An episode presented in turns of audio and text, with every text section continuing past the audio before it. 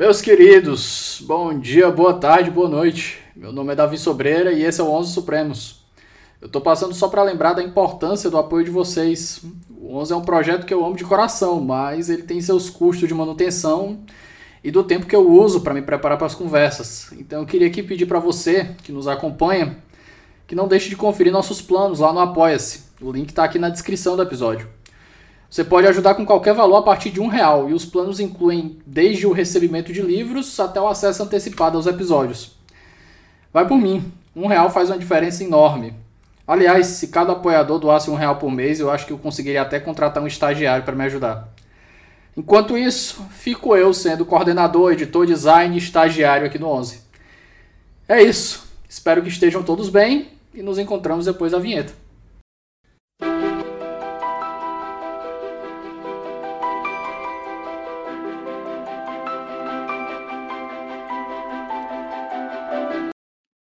Estou novamente em conexão local. Hoje eu estou em companhia mais uma vez de um professor meu lá do, do, do PPGD, do qual faço parte, o Marden. O Marden teve aqui, acho que não faz muito tempo, né, Marden? Episódio 88, que acho que, para quem não escutou, em tempo de eleição, talvez seja o episódio mais importante que já foi gravado aqui no 11, para a gente entender um pouco como é que funciona a cabeça das pessoas numa democracia. E Antes da gente tocar o barco aqui, Marden, dá um oi aí para o nosso ouvinte, quem não tiver te conhecido, quem não escutou 88, se apresenta aí para a gente. Olá a todos, prazer mais uma vez estar aqui no 11 Supremos, né? terceira vez que eu estou participando. Obrigado pelo convite, Davi, mais uma vez. Para quem não assistiu os outros episódios, meu nome é Marden, Carlos Marden, sou procurador federal, professor do é, mestrado, do mestrado da graduação do Centro Universitário Cristos, com doutorado em Direito Processual pela PUC Minas, e é exatamente sobre direito processual e democracia, Estado de Direito, que a gente vai bater um papo hoje aqui. Então, pessoal, é, uma das duas cadeiras que o Marden ministra lá no PPGD é de Teoria do Processo Democrático. E ele me expandiu assim os horizontes para um mundo do processo que eu não tinha ideia que existia. E no decorrer das disciplinas a gente vai sendo apresentado a tanta coisa que eu disse assim, eu, isso daqui tem que virar um episódio. Então, pessoal, hoje, para quem está aí, a gente vai conversar um pouquinho sobre processo, um pouquinho sobre democracia, a gente vai falar mal de Lava Jato, a gente vai falar mal de inquérito das fake news. E se você, como nós, é um bom treteiro, pegue sua pipoca, ou, como o resto dos nossos ouvintes, bote seu tênis para correr, bote sua louça para lavar, ou sua vassoura para fazer sua faxina, e vamos junto. Madem, antes da primeira pergunta, só lembrar de um patrocinador aqui que eu tenho, que eu tenho muito carinho, que é o pessoal da Contracorrente, que recentemente lançou um livro, um clube do livro jurídico, está em www.quebracorrente.com.br.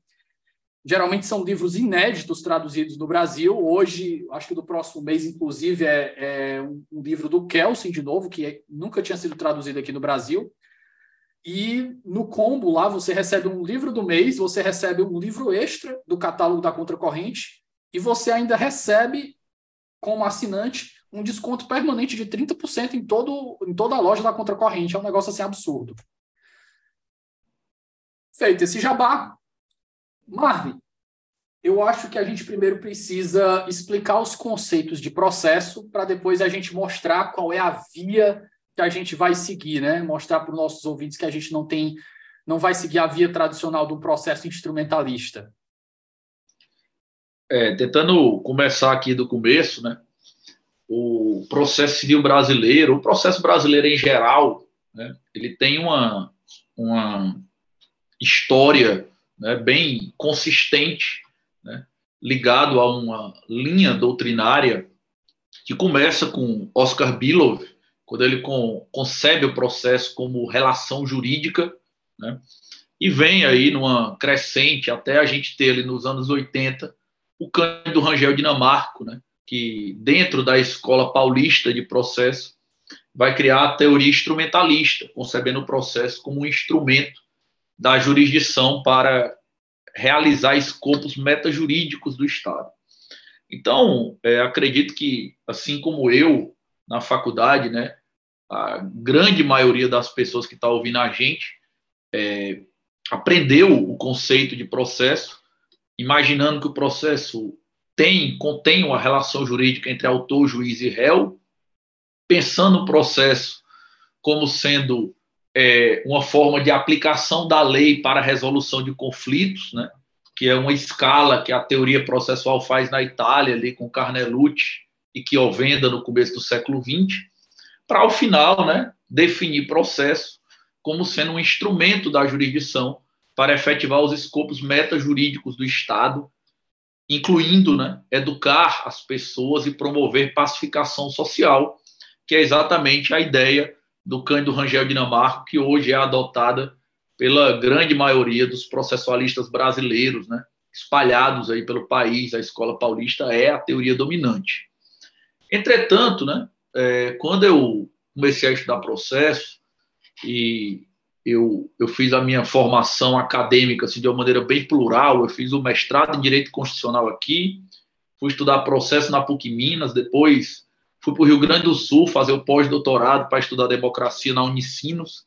Então, tive várias vertentes diferentes, né? E quando eu fui estudar processo fora, eu comecei a entender o processo de uma maneira diferente, vendo ele sobre outra perspectiva, que é o que a gente conversou durante todo o semestre lá na disciplina do mestrado, né? Que é a concepção de um processo como direito fundamental, né? A gente concebe muito o processo, Davi, assim, de uma maneira intuitiva mesmo, como sendo um direito do autor, né? A gente olha para a Constituição, lá na Constituição a gente vê aquele inciso 35 que diz que a lei não excluirá da apreciação do Poder Judiciário lesão ou ameaça de direito, e pensa no Poder Judiciário como sendo é, uma, uma, é, um, uma, um órgão, né, um conjunto de órgãos que o Estado coloca à disposição do autor para ir buscar o seu direito quando esse direito é ameaçado ou é efetivamente lesado. E sim, o processo realmente é isso, né? mas esse é só um, do, um dos lados da moeda. Né? O que eu tento é, mostrar e o que eu aprendi e estudei depois e aprofundei é a ideia do processo de uma maneira mais ampla. Né? Esse processo ele tem não apenas o lado do autor, mas ele tem os dois lados. Né? No próprio artigo 5 da Constituição, um pouco mais à frente, você vai encontrar um inciso que diz que ninguém será privado dos seus bens né, ou da sua liberdade sem o devido processo legal. Então, assim como existe o processo né, pela perspectiva do autor, também existe o processo pela perspectiva do réu, né, que é aquela pessoa que talvez seja privada dos seus bens, talvez seja privado da sua liberdade, isso pode acontecer, mas isso só pode acontecer se for observado o devido processo legal. E é aí que entra a concepção do processo como sendo um direito fundamental, né? Um direito fundamental de estar em juízo, cercado por uma série de garantias fundamentais. Garantias essas que são previstas na própria Constituição. Então, essencialmente, quando se fala de um direito fundamental ao processo, o que eu quero dizer né, é que todo mundo tem direito de estar em juízo né, e ser julgado né, por um juiz imparcial que conduza um processo público com contraditório e ampla defesa e, em tempo razoável, profira uma decisão fundamentada. Então, a gente está tentando fazer um conceito de processo como direito fundamental baseado ali na, nas é, nas garantias processuais que estão previstas na própria Constituição Federal. Acho que uma primeira reflexão assim, sobre o tema vai mais ou menos nesse sentido. Quando a gente faz essa proposta de um processo que não está não segue a linha instrumentalista, né? ele está ligado à ideia de garantir os direitos fundamentais. Na prática, o que, que a gente pode dizer que diferencia os dois no ponto de vista prático, por exemplo, no próprio Código de Processo Civil? Essa é uma pergunta muito boa, né? Porque é, quando se fala sobre teoria do processo ou discutir o conceito de processo, a tendência da pessoa que trabalha na prática, seja ela é, ainda um estudante ou já alguém que tem a prática jurídica mais aprofundada, é imaginar que a teoria do processo não faz muita diferença na vida real. E isso é um engano assim, muito, muito significativo, porque, na verdade, na hora que eu defino o que é processo, na hora que eu decido a minha teoria do processo, eu escolho o conceito de processo que eu vou adotar, eu posso, a partir daí, analisar todos os institutos processuais. Aqui no Brasil, por exemplo, a gente fala muito sobre eficiência processual. Eu só posso saber se o processo é eficiente se eu souber o que, que eu quero que o processo faça. A gente conversa muito aqui no Brasil sobre a duração ser razoável. Como eu vou saber se o processo tem duração razoável ou se ele demorou demais? A única forma de eu saber se ele está demorando um tempo razoável ou não é se eu souber o que, que eu espero que ele faça. Como é que eu vou saber qual é o papel do juiz? O que o juiz deveria fazer quando é distribuído um processo para ele? Isso só dá para responder se você primeiro disser o que é processo e o que você quer que o processo faça. E em todos esses casos, né, além de muitos outros institutos processuais que a gente vai acabar falando aí ao longo da, da conversa, pensar o processo como algo para fazer pacificação social e resolver conflito, né, como se ele fosse um instrumento do Estado para o Estado exercer o seu poder, resolvendo conflito, educando as pessoas, dizendo o direito, vai levar você a certas conclusões. Se você concebe o processo como um ambiente dialógico, um ambiente democrático, onde existe a aplicação da lei sim, né? ou existe sim a discussão dos conflitos, eventualmente pelo menos, mas isso acontece num cerco de garantias, e o importante é que haja democracia dentro do processo, diálogo dentro do processo garantias dentro do processo, então, o que você vai responder essas perguntas de maneira totalmente diferente. A tua concepção de tempo razoável vai ser diferente, a tua concepção da função do juiz vai ser diferente, a tua concepção do que é um processo eficiente vai ser diferente. Então, vou te dar só um exemplo para tentar ilustrar isso, né? Se eu imagino. Deixa eu dar um processo... exemplo, Martin, da nossa última claro, aula, claro. que foi muito bom. A gente estava no meio da aula e por algum momento, por algum motivo, pessoal, a gente começou a debater é, sobre aqueles casos dos bancos que fazem empréstimos fraudulentos através dos prepostos. E eu tava puto porque aquilo é uma coisa absolutamente recorrente e as indenizações são mínimas, né? Não vale nada. E tem muita gente que não acessa nem a justiça. A pessoa, às vezes, sem instrução, fica pagando aquele empréstimo ali, achando que é, faz parte da vida. E eu, puto da vida, eu disse, ó, isso daqui não era para existir, não. Era para ter punitive damages aqui do STJ, era para descer o pau, indenização milionária mesmo, para o banco sangrar e aprender a não fazer. Aí o Marden olhou para mim com um sorriso, ele, então tu acha que o, o judiciário deveria cumprir escopos metajurídicos e educar as pessoas? É, é, é, esse é um exemplo bom, assim, né? As pessoas que acreditam que o juiz tem a função de educar, né? Eles estão exatamente agindo, né, atuando dentro desse paradigma né, da ideia de que o, o processo é um instrumento de poder do Estado. O processo é um instrumento da jurisdição para o Estado exercer poder. E eu acredito que a concepção que tem na Constituição Federal, respaldada pela Constituição Federal, é totalmente outra. É a, é a, a concepção de um processo como direito fundamental. Então, o processo está lá para garantir que é essa discussão aí entre a parte e o juiz, e, desculpe, entre o devedor e o banco, ou entre o suposto devedor e o banco, essa discussão ela vai ser resolvida por um juiz imparcial, num ambiente democrático, contraditório e ampla defesa, o processo é público, vai durar um tempo razoável, de acordo com a complexidade da demanda, e no final tem uma decisão fundamentada e pronto, certo? Educar as pessoas não é função do processo. Amada, quer dizer então que o juiz não poderia colocar uma multa para o banco e desestimular a conduta dele? Não é que não possa. É que isso não é função processual, isso é função da lei material, do direito civil, no caso. Então, se o direito civil ou o direito do consumidor quiser prever né, a existência de uma multa, quiser prever uma espécie de majoração, tudo bem. Isso é direito material e o direito material tem aquela função de dizer quais são as condutas e quais são as sanções aplicáveis a eventuais condutas ilícitas. Mas o processo não tem função disso aí. Quando a pessoa entra com o processo, se você concebe o processo como um direito fundamental como eu, o que a gente está dizendo é que você tem que garantir às pessoas o devido processo. E se eu chegar ao final com o devido processo garantido, se eu garantir as, os direitos processuais que estão previstos na Constituição, se eu seguir o código ou a legislação da maneira adequada, então o processo cumpriu a função dele. A função do processo é exatamente constranger a aplicação da lei. É exatamente dizer que você pode aplicar a lei, mas não pode aplicar de qualquer maneira. Só pode aplicar da maneira que está prevista legalmente. É, pegando um link direto com essa ideia de devido processo é, e democracia e essa compatibilidade que você enxerga dele como sendo um modelo que foi escolhido, ou pelo menos o que é compatível com a Constituição.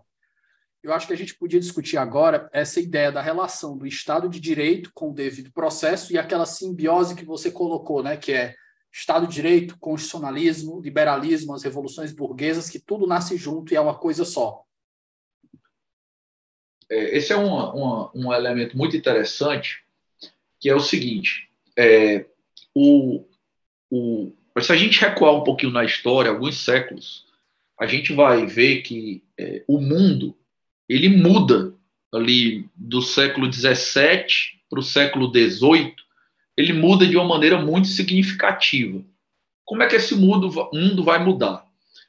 Durante o final da Idade Média e toda a Idade Moderna, você vai ter três grandes movimentos culturais que vão é, fazer muita diferença na Europa, inicialmente, e depois no mundo todo, que são o Iluminismo, o Renascimento e a Reforma e Contra-Reforma a respeito das religiões. Né? Nesse momento, Davi, é, todos os conceitos que foram utilizados na história da humanidade ali durante milênios começam a ser revistos e discutidos, e a imprensa chega, então começa a ser fácil ler as coisas, e essa troca de ideias e renovação de ideias converge no que a gente chama hoje de revoluções liberais. Então, você começando ali com a Revolução Inglesa, tendo a Revolução Estadunidense, depois da Revolução Francesa, você tem uma virada do mundo de cabeça para baixo. O mundo, como ele existe na Idade Moderna e como ele vai existir depois da Revolução Francesa, é um mundo completamente diferente. Por quê? Porque no meio das revoluções liberais surgem quatro coisas, quatro figuras que deram a cara do mundo nos últimos 200 anos, que são essencialmente o conceito de Estado de Direito, ou seja, de um direito que ele se impõe ao Estado, que ele está acima do Estado. Segundo, o conceito de constitucionalismo, ou seja, a ideia de que o poder vem do povo para os representantes e que, portanto, o povo é constituinte e os representantes do poder são apenas constituídos, e uma Constituição traduz isso. Terceiro, o conceito de democracia moderna, que nós conhecemos aí como a democracia representativa, de busca é, de universalizar a participação. Né? E quarto, o conceito de liberalismo, que é exatamente quando ali nas revoluções liberais você, no primeiro momento, defende o surgimento dos direitos civis e dos direitos políticos, né, na onda do, da ascensão do capitalismo. Então, liberalismo, Estado de Direito, democracia e Constituição são conceitos que nascem no mesmo momento, de uma mesma convergência de movimentos culturais e nascem de maneira intrincada. Certo? Você não consegue separar totalmente esses conceitos, como algumas pessoas às vezes pretendem fazer. Né? Então, esse tipo de coisa é importante para a gente entender um pouco do nosso tema e eu vou te mostrar um exemplo. O que, que é o processo? Né? O que, que é um processo é, pré-estado de direito, pré-liberalismo, antes desse momento em que o mundo vira de cabeça para baixo? É um processo no qual o, o, a Inquisição é, religiosa acusa a pessoa de ser bruxa ela mesmo investiga aquilo ali e ela mesmo cria uma forma de julgamento, quer dizer que vai colocar a pessoa na fogueira e tá tudo tranquilo, porque se ela não for bruxa, ela não vai queimar e aí queima a pessoa para ver. e tudo bem, ela vai lá, investiga e julga e, e, e pune a pessoa e acusa e segue o jogo. Ou você está ali, falou mal do rei, e o rei vai chegar e vai simplesmente trancar dentro de um calabouço, vai jogar a chave fora e tchau. E aí começa a surgir uma ideia de processo totalmente diferente depois das revoluções liberais, que é uma ideia de um processo que ele tem segurança jurídica, que ele tem previsibilidade, que é exatamente quando vai começar a surgir a ideia de due process, que a gente vai chamar aqui de devido processo ou de devido processo legal. Então, a ideia do devido processo, ela surge também nesse momento de uma maneira mais forte, porque ela essencialmente é uma ideia liberal e é uma ideia essencialmente afinada com, com a lógica do Estado de Direito, com a lógica do nós vamos aplicar a lei mas a lei não pode ser aplicada de qualquer jeito. O devido processo, ele nada mais é do que você emoldurar a forma que a lei pode ser aplicada. O devido processo, ele nada mais é do que constranger a aplicação da lei. E nesse sentido, o processo em si é um direito fundamental.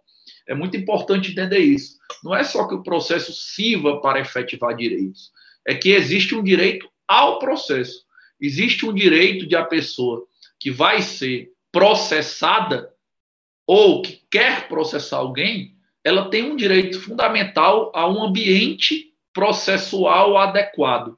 Como eu falei, que você vai ter um juiz imparcial, que você vai seguir regras previstas, que vai haver segurança, que vai haver duração razoável. Esse é um cenário que é um direito fundamental expressamente previsto na Constituição. Espera só um momento que a gente volta já.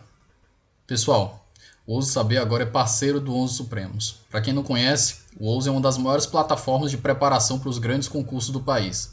São mais de mil aprovações em concursos de defensoria pública, além de centenas de aprovações em provas de Ministério Público, magistratura e procuradorias. Para conhecer mais, é só acessar arroba no Instagram.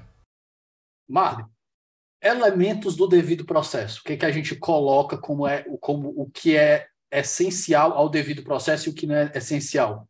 E quais desses elementos estão presentes na Constituição para respaldar essa visão de que o, o processo constitucional, o processo como direito fundamental, é a vertente que é compatível com, com a nossa Constituição? Beleza, vamos pensar um pouquinho sobre isso aí.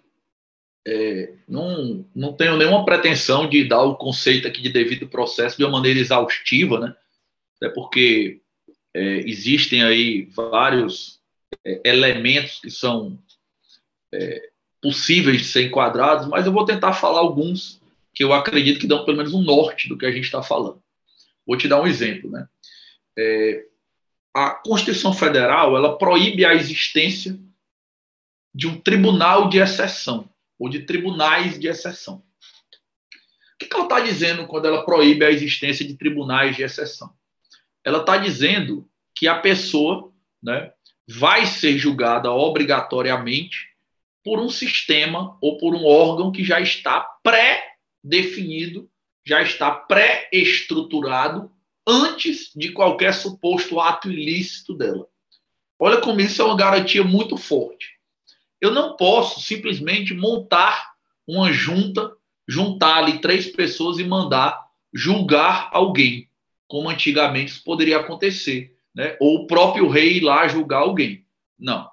É preciso que exista uma estrutura judiciária, que essa estrutura judiciária ela tenha competências claramente definidas e que dentro dessas competências claramente definidas haja respeito a esse tipo de norma na hora que você for julgar qualquer pessoa, qualquer tipo de caso a gente do processo gosta muito de falar disso como princípio do juiz natural, mas a ideia de, da Constituição de proibir o tribunal de exceção é bem mais ampla e bem mais forte em nível civilizatório. Quer dizer o quê? Eu nem sei quem vai ser julgado, eu nem sei qual vai ser o crime ou o ilícito, eu nem sei qual vai ser a comoção popular, mas eu já estou dizendo aqui qual é a regra antes. Essa regra aqui antes essa pessoa que vai julgar qualquer esse tipo de crime e não me importa o que aconteceu, quanto como houver. Isso é muito importante, porque existe né, uma tendência eventual do Poder Judiciário de fazer justiciamento, de a gente ver pessoas que não têm competência julgando as outras. Né? Então, um caso muito comum que aconteceu há alguns anos foi a anulação dos processos da Lava Jato, dizendo que o Lula, que o Lula foi julgado por um juiz que não era competente, que ele deveria ter sido julgado em Brasília e foi julgado em Curitiba. Para quem não é, é, versado no direito, ou quem não concebe o direito como o processo como direito fundamental, pode achar que é uma filigrana, que você tem um detalhe que está sendo ali supervalorizado e que, portanto, aquilo ali não faz sentido. Porém, faz, porque o Lula, assim como qualquer outra pessoa, seja corrupto ou não, tem direito a um juiz natural. Ele tem direito a ser julgado onde seria pela legislação eventualmente aplicável. E você não pode distorcer isso só porque manter o processo dele com fulano de tal ou com cicrano vai tornar aquele processo mais efetivo. E aí, para você é, ter uma ideia do que eu estou falando, aí para não parecer que eu estou falando aqui para um lado da política, né, porque hoje em dia tudo está muito polarizado, um exemplo também muito claro dessa questão está acontecendo agora nesse inquérito das fake news dentro do Supremo Tribunal Federal, entendeu? A gente praticamente passou a ter um órgão e um juiz dentro do Brasil. Todo e qualquer tipo de processo, todo e qualquer assunto, se for indiretamente ligado, está sendo julgado pelo Supremo e está sendo julgado pelo Alexandre de Moraes. Ah, Marden, mas o Supremo não tem competência para julgar as pessoas? Tem. O Supremo tem competência para julgar as pessoas. Mas o Supremo tem competência para julgar pessoas que são que têm prerrogativa de foro pessoas que a Constituição diz que devem ser julgadas lá. Aquelas pessoas que não têm prerrogativa de foro, elas devem ser julgadas pelo juiz do primeiro grau. Preste atenção, por exemplo, no próprio Lula, como eu citei. O Lula era um ex-presidente quando ele foi processado. Mesmo tendo sido presidente da República, ele começou a ser julgado no primeiro grau. Ele foi julgado primeiro pelo Moro, depois ele foi julgado pelo TRF4, depois ele foi julgado pelo STJ, depois ele foi julgado pelo Supremo. E hoje nós vemos cidadãos comuns, jornalistas, pessoas que não têm nenhum tipo de prerrogativa de foro, sofrendo diretamente medidas é, declaradas, é, expressas, determinadas pelo Supremo. Isso pode acontecer? Não pode acontecer. Isso fere a ideia do juiz natural, e isso é um tipo de tribunal de exceção, porque a pessoa tem direito de ser julgada pela autoridade competente, e a gente está vendo uma concentração no mesmo, mesmo tipo de coisa que aconteceu e depois gerou a anulação dos processos do Lula. Vamos, outro problema aí no, no inquérito das fake news, que é uma violação ao avanço civilizatório de separar as pessoas, né? Que está incluído dentro dessa ideia de, de, de direito de juiz natural, que é separar o acusador da vítima e do carrasco que a gente tem aí. E foi, de novo, desrespeitando a iniciativa do Ministério Público. E aí eu te pergunto, Martin, com todas essas violações ao devido processo que muita gente tenta relativizar por causa do momento que a gente está vivendo, eu faço uma pergunta. E a tese da democracia militante de dizer que, ó, se a gente não, é, se o sistema não reagir, se o sistema não for vivo para reagir, a gente não consegue defender a democracia. E aí a gente vai deixar a democracia morrer tentando preservar um sistema que foi falho, que não conseguiu prever uma situação como essa que a gente está vivendo. É, vamos, vamos por partes aí, né? Primeiro, é muito pertinente a tua observação. Eu comentei aqui há pouco sobre a questão da Inquisição, da Santa Inquisição que fazia né, os processos de maneira absurda aí na Idade Média. Isso, isso era exatamente o que se chamava de processo inquisitório, quando você tinha um processo no qual é, a mesma instituição, o mesmo órgão, investigava, acusava e depois julgava, e claro que a pessoa ia ser condenada, porque há uma contaminação ali total de papéis. E uma das heranças do Estado de Direito, Davi, ou das revoluções liberais, é exatamente o conceito de processo penal acusatório que é no qual você segrega, você separa as funções de acusar, de investigar e de julgar. Então, a gente tem, por exemplo, né, o, a polícia, que ela investiga, a gente tem o Ministério Público, que ele acusa, e outra pessoa julga que é o juiz. E para você ter uma ideia, existe agora até né, a, a tentativa de implementar o juiz da garantias, que é uma quarta pessoa. Ou seja, para deixar ainda mais segregada as funções. E olha que coisa importante, né? Também para a gente conseguir dialogar aqui com os dois lados. As, a falta de segregação das funções foi exatamente um dos problemas também da Lava Jato. O Moro ele foi acusado na Lava Jato de ser parcial, de ter violado as garantias dos acusados, exatamente porque ele estava conversando demais com o Ministério Público. E qual era o argumento? A função de acusar e a função de julgar, elas têm que ser totalmente separadas. Mesmo que sejam pessoas diferentes, se essas pessoas diferentes estiverem em contato muito próximo, você viola o princípio acusatório de segregação de funções. Quando você vem para o inquérito das fake news, você tem o Supremo Tribunal Federal, o mesmo ministro e o Supremo Tribunal Federal como órgão, investigando, acusando, porque a Procuradoria-Geral da República se recusou, pediu foi o arquivamento. Então, o, ministro, o Supremo Tribunal Federal está investigando, acusando, julgando e mais. Ele ainda é a vítima. Não é só como se o Estado tivesse fazendo tudo em uma só pessoa, não, que já seria gravíssimo mas é a própria vítima fazendo isso. Então é como se você permitisse. Um vítima... pingo de violações ao devido processo. Exatamente. Né? Se você fosse fazer um anticurso de devido processo, ou vamos lançar aqui um curso de indevido processo legal, esse inquérito das fake news seria um manual muito bom. Era só fazer um resumo e publicar, né, que quem fizer tudo ao contrário vai dar certo e quem seguir vai dar tudo errado. Sim, aí eu fiquei devendo a democracia militante, né? Exato. né? Perdi aqui e me lembrei. Beleza. É, primeiro, para quem não, não, não é, nunca ouviu essa expressão ou, ou, não conhece muito bem, né?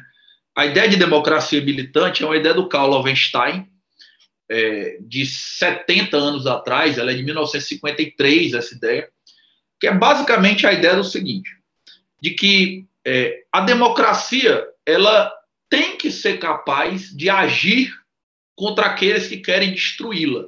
Ela tem que ser capaz de militar contra aqueles que querem destruí-la.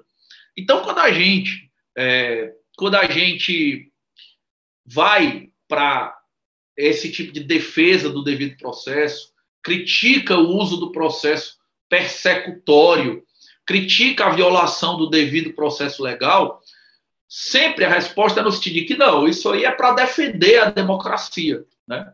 Isso é para é, que haja uma postura contra atos antidemocráticos.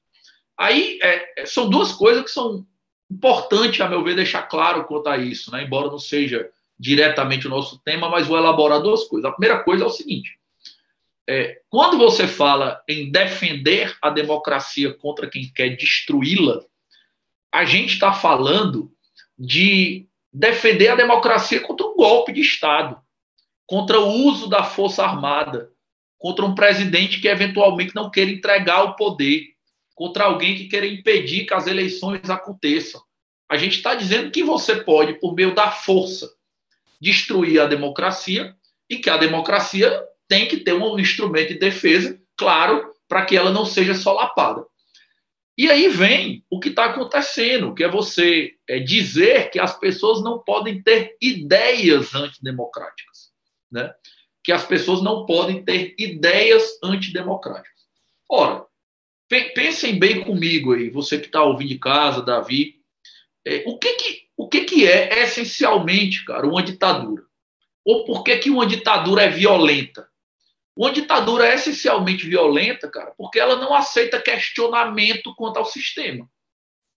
E aí a pessoa começa a prender os perseguidos políticos, ela começa a controlar o Congresso, ela começa a controlar a Suprema Corte, ela começa a reprimir manifestações, porque ela não quer aceitar questionamento. Como é que eu vou defender a superioridade da democracia em relação à ditadura e, ao mesmo tempo, dizer que ela não pode ser questionada? Isso não faz sentido. A democracia tem que poder ser questionada por meios pacíficos, não violentos. Certo? Não faz sentido eu dizer né, que a democracia não pode ser exposta a atos antidemocráticos de opinião. de manifestação. Ora, eu, eu, pelo menos, eu dou aula de teoria da democracia. O meu pós-doutorado foi pesquisando democracia. Eu penso o seguinte: eu sou muito, muito, muito convicto da superioridade da democracia em relação a qualquer outro sistema, apesar dos defeitos dela. Por que, que eu estou com medo? Porque eu teria medo de que alguém falasse contra a democracia. Eu tenho certeza que a minha ideia é melhor. Eu tenho certeza que a minha defesa da democracia é melhor do que qualquer defesa de um sistema antidemocrático. Eu tenho certeza que a democracia prevalece num sistema pacífico e não violento do que uma, qualquer ideia ditatorial. Por que, que eu vou impedir as pessoas de falar contra o sistema? a meu ver, não faz sentido isso aí, entendeu? E quando isso é utilizado, né, como desculpa para você usar o processo no, na perspectiva persecutória e não na perspectiva garantista, a gente tem um problema muito sério. O processo, Davi, como você mesmo colocou aí na sua fala, ele é um ganho civilizatório. Tem um filósofo italiano chamado Elidio Resta, que diz que o processo ele é o engano da violência. Né? Você civiliza a aplicação da lei, você civiliza a resolução de conflitos quando você obriga as pessoas a passar por dentro do processo, por dentro do poder judiciário, você obriga as pessoas a passar por um sistema na qual um juiz garantista né, preserva os direitos dela e preserva o devido processo. Se você passa a usar o processo numa perspectiva persecutória, então você tem uma perda sistêmica imensa porque você tem um retrocesso civilizatório. O processo passa a ser utilizado para perseguir as pessoas como ele era antes das revoluções liberais, antes do Estado de Direito. Marli, deixa eu jogar lenha na fogueira, então. Essa galera que está possivelmente em estado de dissonância cognitiva, do lado de fora do quartel, pedindo as variações de intervenção militar, intervenção constitucional militar e todas essas outras é, loucuras aí que são é, dignas de, de serem submetidas para The, The, Freestyle Hermeneutics Law Journal, que é o, o, jornal de hermenêutica freestyle, né, que a gente usa para esse tipo de ideia idiota. Essa galera tem o direito de fazer o que está fazendo dentro do nosso sistema? Bom, aí deixa eu te responder em duas partes, certo? Primeiro, o que não tem diretamente a ver com o nosso tema? Minha resposta, sim. É uma opinião minha, né? e aqui eu faço uma ressalva é, bem, bem é, pertinente e necessária, a meu ver. Eu sou um liberal clássico, certo? Não libertário, não anarquista, mas um liberal clássico. Então, eu, eu acredito que a melhor forma de proteger a verdade ou a informação correta é por meio de mais liberdade de expressão e não menos. Então, sim, eu, Carlos Marden, acredito que a pessoa tem direito de pacificamente pedir qualquer coisa, desde que seja de maneira pacífica, né? ela não esteja tramando nada ali, juntando o povo no quartel para sair da porta para fazer um golpe. Aí não, né? Aí tudo bem. Mas pedir ou manifestar-se nas redes sociais contra a democracia, a meu ver, eu, por exemplo, que não tenho medo do argumento autoritário, eu que acredito plenamente na superioridade da democracia, imagino que as pessoas podem falar contra ela. Acho que isso é muito importante. Segundo, Marden, eu não concordo contigo. Tudo bem, eu acho que essa questão é polêmica mesmo. Né? Eu acho que essa questão realmente é polêmica. Aí eu vou para o nosso ponto. Marden, eu não concordo contigo. Mas não importa para o objeto do nosso podcast, não importa para o objeto do nosso bate-papo de hoje. Se o sujeito for um sequestrador de crianças, confesso, ele tem direito ao devido processo, com juiz natural, com separação de funções entre delegado, juiz e promotor. Ele tem direito a um processo que seja garantista, com contraditória e ampla defesa, certo?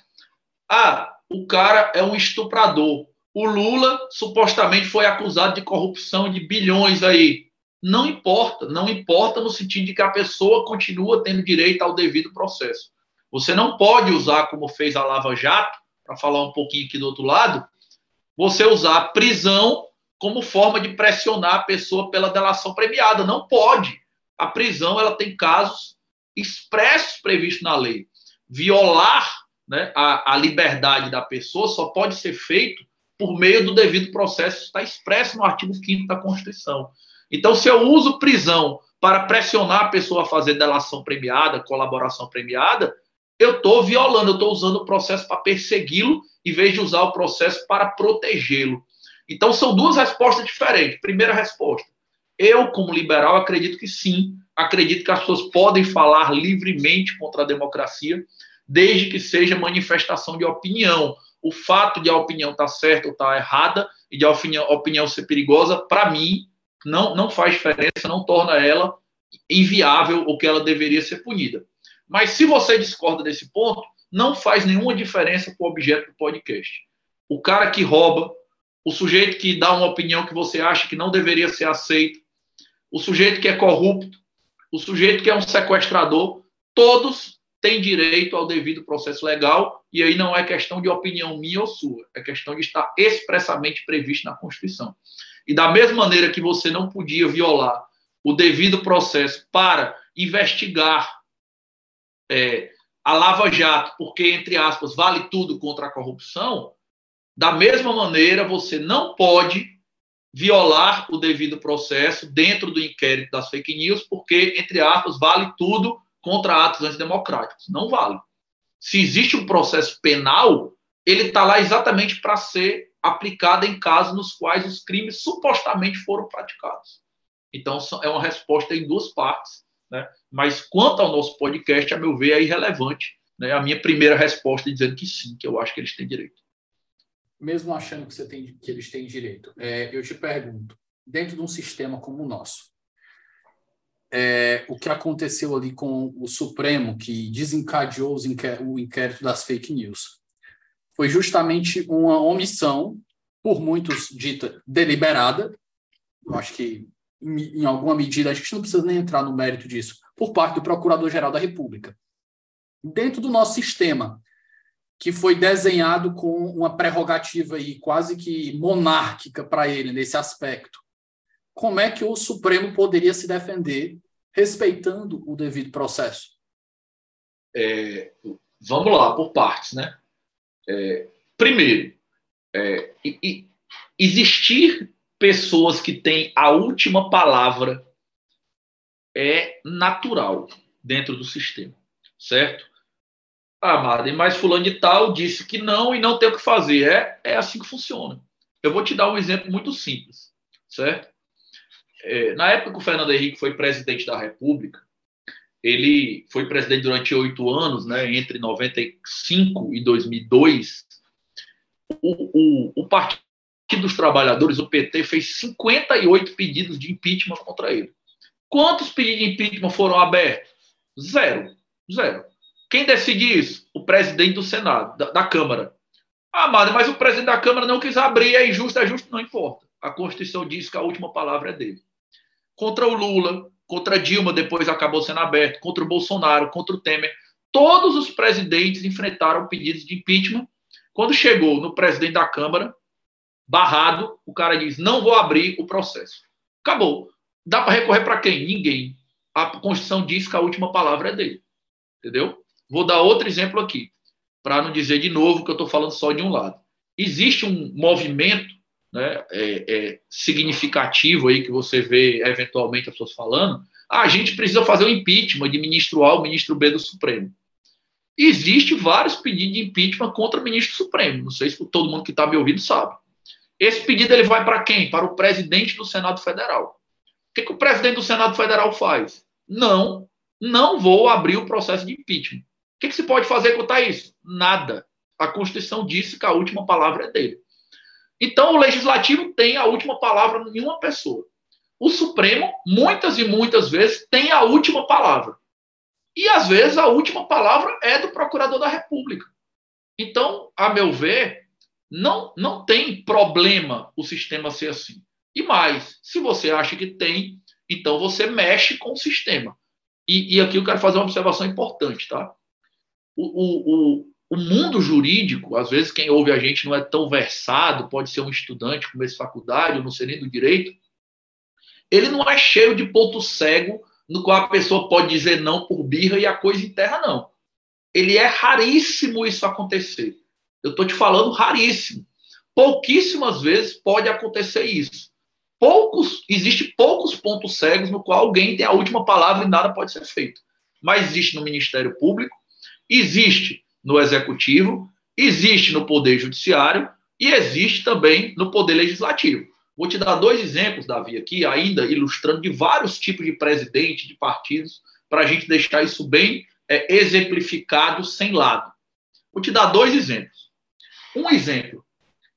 Na época do Fernando Henrique Cardoso, né, é, e alguns aqui que vão estar ouvindo a gente são muito novos, mas outros vão se lembrar, existia um procurador da República lá que era chamado de engavetador geral da República. As coisas chegavam lá na mão dele. Bom, aí eu não, não vou dizer o nome aí, a pessoa conta e risco, né? Mas é, chegava na mão do cara e o cara dizia: não, eu entendo que isso aqui não é o caso ser investigado, arquivo. O que, que se podia fazer? Nada. Poderiam lá atrás ter reformado o sistema. Reformaram? Não. Por quê? Porque sempre se entendeu que faz sentido que, naqueles casos, o Procurador-Geral da República tenha uma, uma opção de fazer aquilo ali. Vou te dar outro caso para outro lado alguns anos atrás, né, um sujeito que era acusado na Itália né, de terrorismo, fugiu para o Brasil, né, amigo de algumas pessoas da esquerda, né, e esse cara teve pela Itália o pedido né, de extradição dele feito. Não é isso? Olha, nós queremos aqui o pedido de extradição de fulano de tal, qual é o nome dele, hein? Todos. Cesare Batiste. Pronto, Cesare Batiste. Cesare Batiste. E aí nós queremos que você mande o cara para cá. O cara é um terrorista. Nós queremos que esse cara seja extraditado e venha para cá. Na época do governo do PT. que foi que o Supremo Tribunal Federal fez? O Supremo Tribunal fez o seguinte, olha... O Lula na virada, né? Concedeu na virada de governo... Estava na virada Lula para Dilma. Estava exatamente na virada 2010 para 2011, Lula para Dilma. O que é que o, o, o Lula fez? Olha, o, desculpa, o que, que o Supremo Tribunal Federal fez? Falou o seguinte: isso aqui existem requisitos para extradição. Se o presidente quiser, ele pode extraditar, mas de quem é a última palavra? Do presidente. E o que, que pode ser feito em relação a isso? Nada. O que, que o Lula decidiu? Não vou extraditar. Pode recorrer para quem? Ninguém. Eu não sei se é o sistema ideal, mas assim, Dá para pensar num sistema em que ninguém nunca tem a última palavra? Então, existem esses momentos no sistema, lá no topo, em que o presidente, o presidente do Supremo, o procurador-geral da República, o presidente da Câmara ou o presidente do Senado vão ter a última palavra e sim, nada pode ser feito. Então, por que, que só desse caso não vai se admitir isso? A meu ver, né? E mais, se você acha que está errado, também não tem problema. Eu não sou um defensor cego desse sistema, não. Eu estou querendo ilustrar que esses pontos cegos são normais dentro do sistema. Mas se você discorda, não tem problema. Faz-se uma emenda constitucional, cria-se um mecanismo de como reagir a isso, e aí, depois de previsto, você usa o mecanismo. Mas contornar o devido processo, violando o processo acusatório, aí é complicado dentro de um Estado democrático de direito. Mário, outro link que eu queria fazer era sobre aquele artigo do Sunstein com o Vermeulen sobre as capacidades institucionais, que era justamente para debater, dentro do devido processo, o papel do juiz. Bom, é... e já... obviamente aquela observação que a gente tem, né, que, que você colocou em aula, que é justamente o debate que tem tido sobre qual é o papel do juiz no, no, no nosso novo no nosso novo modelo aí de mundo? É, isso, isso é uma coisa muito interessante, Davi. Assim, é, é, bem dizer outro podcast, né? Mas vamos tentar só pontuar aqui. Se alguém não sabe de que, que a gente está falando, né? O Cassustin e o Adrian Vermeulen, Vermeulen, né? Eu acredito, tem um, um, um texto assim seminal chamado Capacidades Institucionais, né, que trata as capacidades institucionais, na qual eles vão dizer que as instituições o original, estatais... O nome original em inglês é Institutions and Interpretation, ou é Interpretation and Institutions, alguma coisa assim. Vou deixar o link no... Vou deixar na, na descrição do é, episódio. É, Isso, interpretação e instituições. E aí eles vão dizer que é, o Estado é montado, né, pelo menos um Estado democrático, como é o caso do Brasil, ele é montado de maneira que diferentes órgãos ou diferentes pedaços do Estado tenham diferentes competências. E cada órgão desse ele é feito, é desenhado, ele é criado, estruturado com um design institucional para ter determinada capacidade. Então, se, eu, se existe o INCRA, é porque ele tem uma capacidade para lidar com a questão agrária que o IBAMA, por exemplo, não tem. Por quê? Porque o IBAMA foi feito para lidar com questões ambientais. Então, são dois designs diferentes e duas capacidades diferentes.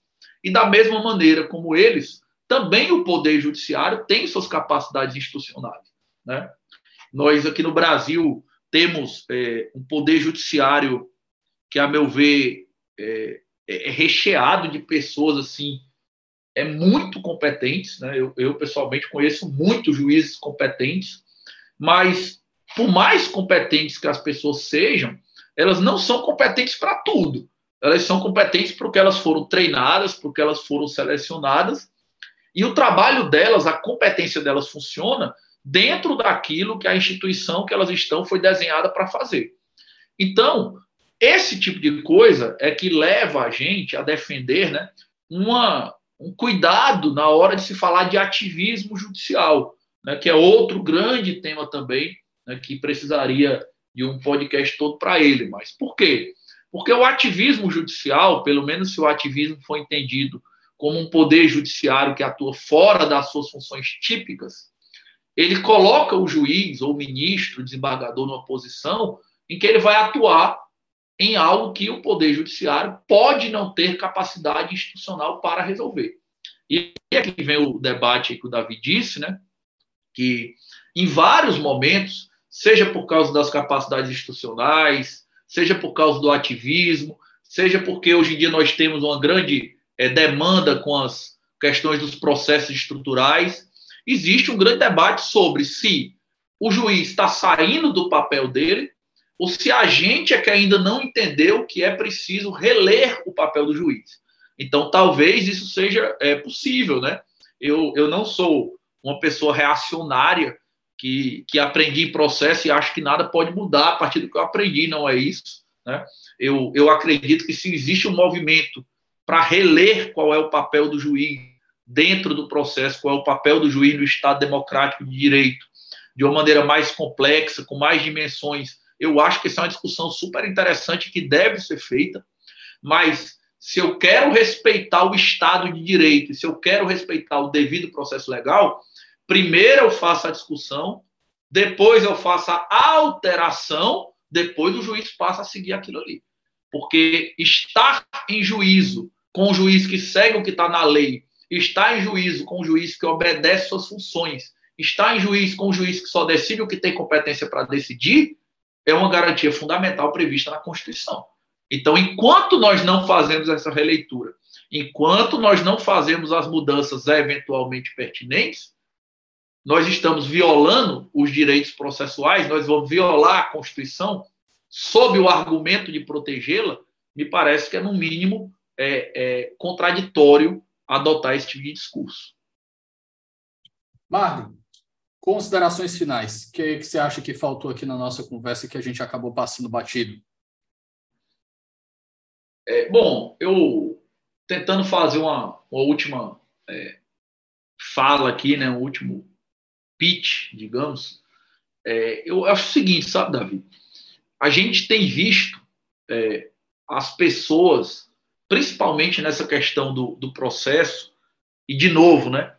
É, toda essa história começou lá atrás, quando teve a Lava Jato, houve é, uma série de violações de devido processo, e tinha o discurso de vale tudo contra a corrupção, e agora a gente está tendo um discurso de vale tudo contra, sei lá, o fascismo, o, o os atos antidemocráticos, as fake news, alguma coisa do tipo, depende de quem está falando. Mas é, no geral, as pessoas parecem acreditar né, que elas podem defender a democracia erodindo os pilares liberais do Estado de Direito. e não podem fazer isso. Né? Como eu coloquei aqui no começo da nossa conversa, democracia, Estado de Direito, constitucionalismo e liberalismo nascem no mesmo momento e nascem interligados. Se a gente começar a erodir os pilares do, do Estado de Direito, nós podemos ter certeza que a democracia vai junto. Não é possível você defender a democracia atacando os fundamentos do Estado liberal. E um dos fundamentos primários, assim, originais e mais consistentes do Estado liberal, do Estado de Direito, certamente é o devido processo legal. Então, na medida que nós vamos dando jeitinho, vamos deixando passar porque é só dessa vez, né, a gente acaba correndo um risco de destruir a nossa democracia, destruir o nosso Estado de Direito, achando que vale tudo por certas finalidades. E aí tem uma última observação que eu queria fazer. É, a história ensina para a gente é, uma coisa que, a meu ver, é muito clara e muito é, é, recorrente nos fatos históricos, nos grandes momentos históricos. O autoritarismo, as, as tendências autoritárias, elas sempre se voltam contra aqueles que deram suporte no primeiro momento. Então, toda vez que você dá suporte a medidas autoritárias, a violações sistemáticas de direito, porque são convenientes para você, você pode ter certeza que depois você não vai conseguir controlar a coisa. Depois que você abrir a caixa de Pandora, você não consegue mais fechar e segurar os pecados lá dentro, e aí você acaba sendo vítima da mesma coisa que você estimulou. E esse ciclo que a gente teve de lava-jato e inquérito das mostra isso muito bem e se a gente continuar apoiando violações sistemáticas ao devido processo hoje, pode ter certeza que quem está apoiando lá na frente vai ser vítima, porque a história tem vários e vários e vários exemplos recorrentes nisso. Então, se eu pudesse dar um recado aqui, é entender o seguinte: o devido processo ele é um ganho civilizatório imenso. Ele é um ganho civilizatório imenso que está interligado com o surgimento do Estado de Direito, e ele é essencial à democracia.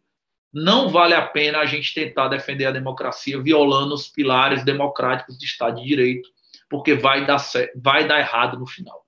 Então vamos ser firmes e tentar fazer a coisa do jeito certo, senão lá na frente a gente vai ver que fez todo o esforço e não deixou herança nenhuma. A Lava Jato está dando um exemplo, a gente está seguindo o mesmo caminho agora, talvez ainda seja a hora de ajustar os rumos.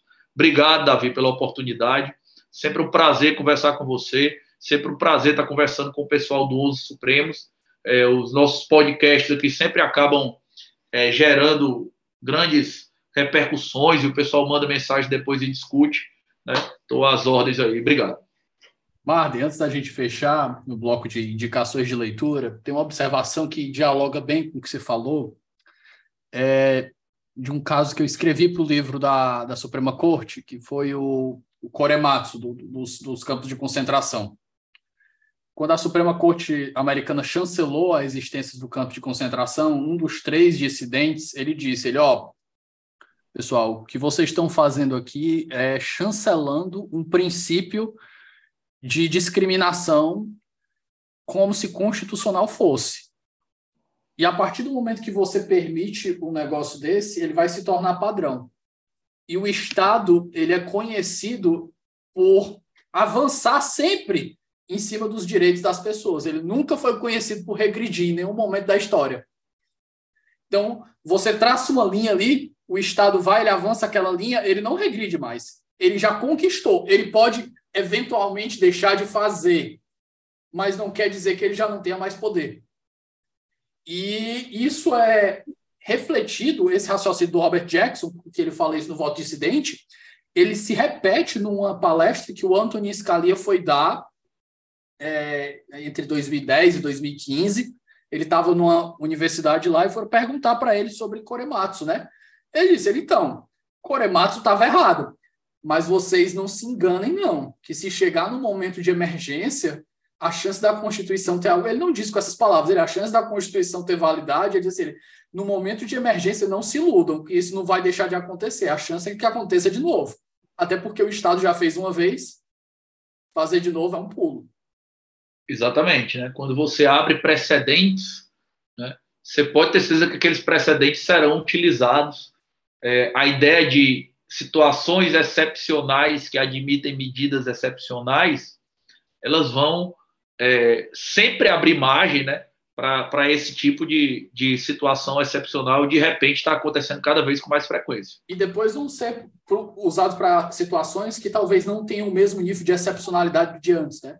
A gente, vamos dizer, tem um nível de excepcionalidade 10. A gente usou as medidas, violou o processo por causa que as medidas eram 10. Aí veio o nível 9. Ah, é muito sério, vamos usar no 9 também. Daqui a pouco é no 8. Daqui a pouco é no 7. E as pessoas acham que isso não, isso é só ilusão do, dos liberais, que eles ficam só plantando terror, querendo que a gente fique com medo aí, não é assim que funciona, não. Mas uma observação que tu colocaste aí nesse final, que eu acho que foi bem pertinente, é que sempre se vira contra, contra quem defendeu, né? E, por exemplo, muitas das pessoas que estão sofrendo hoje com os inquéritos fake news eram ferrenhos defensores da Lava Jato. Exatamente, cara. E assim, eu eu, eu, como liberal, né, que falei aqui, né, eu, eu nunca é, fui militante de esquerda, né? E na época que a Lava Jato estava bombando, né, como professor de processo, eu, eu era crítico dela, né? Eu dizia, olha, você não pode prender o Lula com julgamento em segundo grau, cara, contra a ordem da Constituição. O Moro não pode fazer tal coisa que ele está fazendo a delação premiada não pode ser pressionada por meio de prisão. E o pessoal dizia exatamente isso, né? Ah, agora você vai defender, não sei o quê, a corrupção, não sei o quê. Aí eu falava, olha, mesma coisa que eu estou falando agora, depois que vocês abrirem a caixa de Pandora, vocês não fecham mais. Toda vez que você dá margem ao autoritarismo, o autoritarismo sempre se volta a quem deu suporte a ele no primeiro lugar. E aí, tá aí, profeticamente, né? Anos depois, as mesmas pessoas que aplaudiram os excessos da Lava Jato agora estão sendo perseguidos com o devido processo sendo violado contra elas. E aí, outro lado agora aplaudindo, parece que não aprendeu nada, né? Então, espero eu né, estar errado e que essa onda, a meu ver, autoritária de indevido processo cesse e que não se volte contra eles também mas infelizmente a história não dá suporte a ser muito esperançoso em relação a isso, não. Barbie, bloco final, indicações de leitura para quem quer conhecer ou aprofundar a ideia de processo como direito fundamental. Rapaz, é, essa ideia, cara, ela, ela é muito é, construída com base em, em tantos autores diferentes que não tem um cara para ler assim, ó, lê o cara tal aqui e lá vai ter processo com direito fundamental, não. Mas eu vou te Mete dar aqui as duas indicações aí e deixa que quem é. se interessa que lute. Eu vou, eu vou te dar aqui algum, alguns insights que eu acho que podem ajudar. Um livro que eu acho muito bom, que não é de processo, é o livro do Gilberto Berkovitch, chamado Soberania e Constituição. Ele é um livro esgotado de você comprar em qualquer lugar, mas na internet você consegue e o Gilberto Bercovitch ele é um, um, um, um, dos grandes nomes da esquerda brasileira, né? e ele escreve exatamente mostrando essa co-originalidade histórica entre liberalismo, democracia, Estado de Direito, capitalismo, constitucionalismo.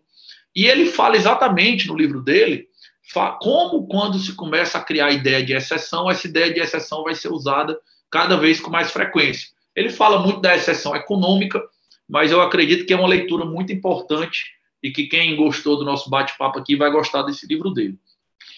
Para poder você se aproximar mais da ideia de processo democrático, eu, eu recomendo a tese de doutorado de um professor meu lá da PUC Minas, que é o professor Dierle Nunes.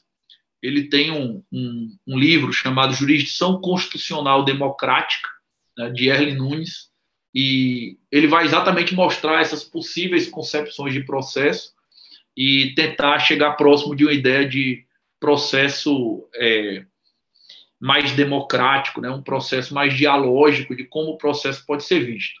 Então, eu acho que talvez sejam as duas indicações de leitura que eu faria. E quanto à questão de você ter é, uma lógica processual ligada às revoluções liberais, tem uma lógica processual ligada ao Estado de Direito e você pensar ou não pensar o processo como poder do Estado ou como garantia contra o Estado, eu recomendo ler um livro hiperclássico de 1850, que é A Lei do Bastiat.